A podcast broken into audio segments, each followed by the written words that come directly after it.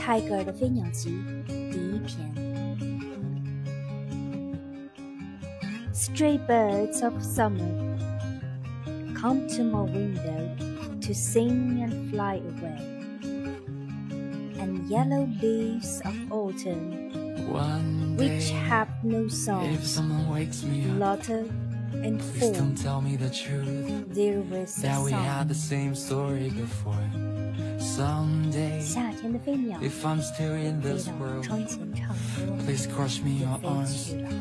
cause I fear I'm 秋 going 天 to 的黄 die. 叶， I 它 thought 们 I 也 am 唱唱 strong.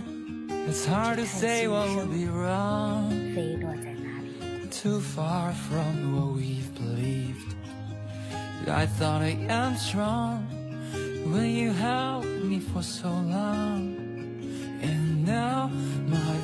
Is gone.